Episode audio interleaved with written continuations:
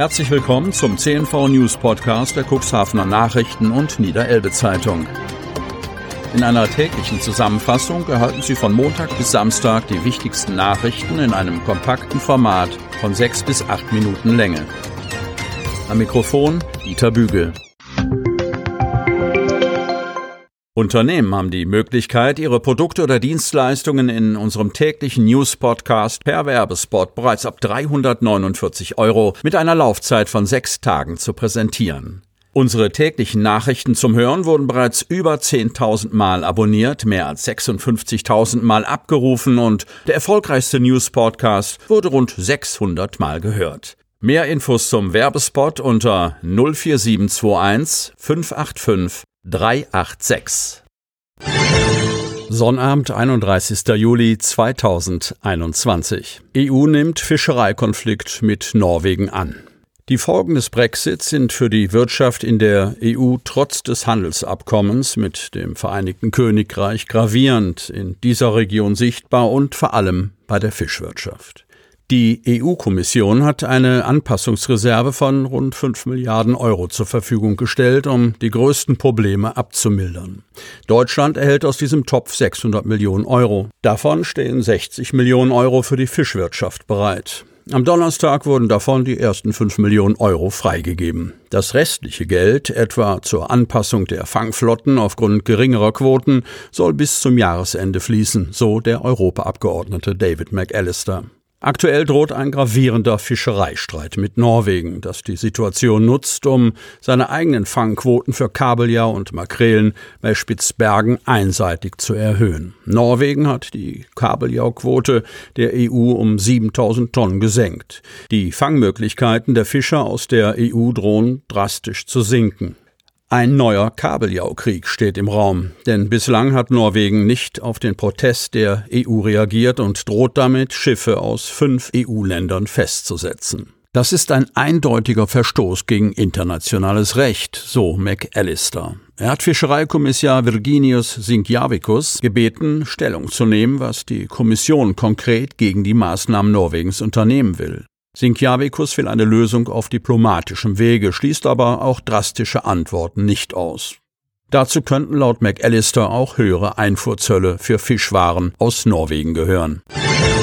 Kommt heute die neue Verordnung Kreis Cuxhaven. Der Landkreis Cuxhaven weist am zweiten Tag in Folge eine Inzidenz über 10 auf. Am Freitag stieg der Wert für die Neuinfektion der vergangenen sieben Tage pro 100.000 Einwohner von 12,1 auf 14,1. Dadurch wird eine neue Verordnung mit strengeren Regeln immer wahrscheinlicher.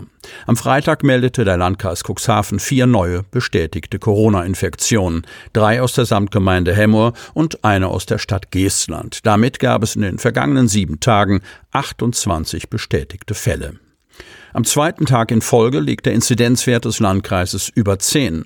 Der erste Kreisrat Friedhelm Ottens rechnet damit, dass am Sonnabend der dritte Tag folgen wird. Ich gehe derzeit davon aus, dass wir den Wechsel von Stufe 0 in Stufe 1 des niedersächsischen Stufenplans am Sonnabend werden verkünden müssen.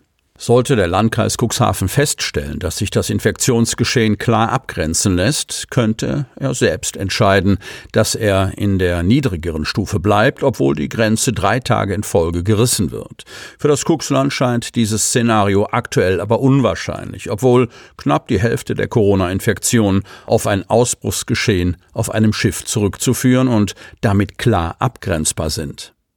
Dennoch wird sich der Landkreis am Sonnabend wohl für den Übergang in Stufe 1 entscheiden. Die Möglichkeit, von der neuen Verfügung abzusehen, sehen wir derzeit nicht. Die Neuinfektionen der vergangenen Woche seien inzwischen nur noch knapp zur Hälfte auf das klar abgrenzbare Geschehen innerhalb der Schiffscrew zurückzuführen.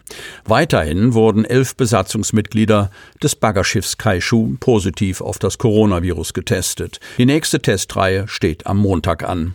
Das Schiff liegt noch immer am Liegeplatz 9.3 vor Altenbruch. Dort wird es bleiben, bis die Besatzung nach mindestens 14 Tagen aus der Quarantäne kommt und wieder aufs Schiff geht. Die Reederei habe sich gegen den Austausch der Crew entschieden, teilt Landkreissprecherin Kirsten von der Lied am Freitag mit. Auch wenn sich die Besatzung mittlerweile in einem Quarantänehotel in Hamburg befindet, zählen die Infektionen für eine ganze Woche zum Inzidenzwert des Cuxlands. Diese Entscheidung habe nicht der Landkreis Cuxhaven getroffen getroffen, sondern das Robert Koch Institut oder das Niedersächsische Landesgesundheitsamt, betont Sprecherin von der Lied. Darauf haben wir keinen Einfluss. Aber irgendwo müssen die Fälle ja hin, erklärt von der Lied. Von der Lied vermutet, weil sich der Hafenärztliche Dienst in Cuxhaven, der zum Cuxhavener Gesundheitsamt gehört, um die Corona-Fälle kümmert, werden die Infektionen weiterhin dem Landkreis zugeordnet. Werde eine infizierte Person in ein Krankenhaus in einem anderen Landkreis gebracht, verschwinde die Infektion ja auch nicht aus der Statistik. Laut van der Lied gibt es mittlerweile keinen einzigen Corona-Fall, bei dem der Landkreis nicht wisse, wo sich die infizierte Person angesteckt haben könnte. Die drei unklaren Fälle vom Donnerstag seien inzwischen aufgeklärt. Weil der Landkreis aber von weiteren Infektionen ausgeht, bereite er derzeit die neue Allgemeinverfügung vor, gab die Landkreissprecherin am Freitagmorgen bekannt. Liege die Infektionsquote am Sonnabend über 10, werde die neue Allgemeinverfügung noch am gleichen Tag veröffentlicht und sei schon ab Montag gültig. Die Landkreissprecherin und der Kreisrat betonen, es bleibe abzuwarten, was am Sonnabend passiert. Ministerin Behrens lobt Ausstattung. Cuxhaven. Die Helios Klinik Cuxhaven hat 2019 ihr eigenes Bildungszentrum für die theoretische Ausbildung von Fachkräften im Gesundheitswesen nach 17 Jahren Vakanz eröffnet. Dass dies eine Erfolgsgeschichte mit Zuwachs bedeutet, darüber informierte am Freitagnachmittag Teres Machado, der Leiter des Bildungszentrums, die niedersächsische Gesundheits- und Sozialministerin Daniela Behrens, SPD. Im Zuge ihrer Sommertour besuchte sie das Krankenhaus. Ausdrücklich erfreut zeigte sie sich über den Fokus auf die Aus- und Weiterbildung. 90 Prozent meiner Arbeit drehen sich nämlich zurzeit um das Thema Corona und Impfen. Nur 10 Prozent bleiben für solch wichtige Fragen der Gesundheits- und Sozialpolitik. Von der Ausstattung des Schulneubaus zeigte sich die Ministerin angetan. Hier herrscht eine schöne Atmosphäre. Die moderne, freundliche Ausstattung ist ein Zeichen der Wertschätzung. Das Thema Fachkräftegewinnung stehe ganz oben auf der Agenda in der Stadt, machte Cuxhavens Oberbürgermeister Uwe Sandja anlässlich des Termins deutlich und zeigte sich in diesem Zusammenhang froh, dass die Helios Klinik sich des Themas Aus- und Weiterbildung mit einer eigenen Einrichtung widme, Nachwuchsgewinnung betreibe und dafür sorge, dass junge Leute wegen ihrer Ausbildung hierher kommen oder bleiben. Sie möchten noch tiefer in die Themen aus Ihrer Region eintauchen?